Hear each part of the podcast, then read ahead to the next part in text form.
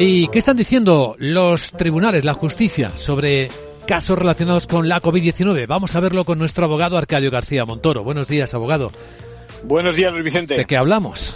Pues una vez más, el juzgado tiene que autorizar la vacunación de un anciano con grave deterioro de facultades mentales, ¿no?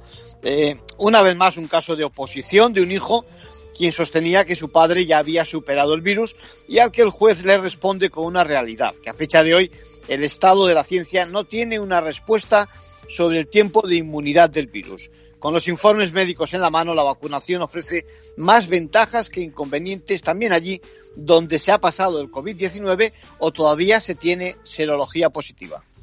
Y en eh, un caso donde se pudo producir discriminación en el entorno laboral por miedo al contagio. Sí, hay que tener cuidado con estos casos, que el COVID es una enfermedad estigmatizante, como dice la sentencia. Bueno, produce en terceras personas actitudes de rechazo, reparo o miedo. Y el temor al contagio puede producir situaciones injustas. Y aquí hay que situarse a finales del pasado mes de marzo recién aplicado el estado de alarma cuando, ante la sospecha de sufrir la enfermedad, la empresa reacciona con el despido del trabajador. La empresa tiene la percepción del riesgo, reacciona con un despido que ahora es declarado nulo, ordenando al juzgado la readmisión del trabajador en su puesto.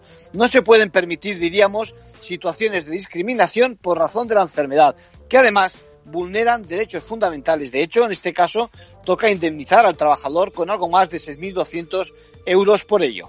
En conclusión. Bueno, pues en las circunstancias en que vivimos hay que dejar paso a la medicina, que marque estas las pautas de nuestros comportamientos. No tenemos que lanzarnos con opiniones sin fundamento que además producen situaciones injustas, discriminatorias y luego tiene que entrar la justicia en ello. Gracias, abogado.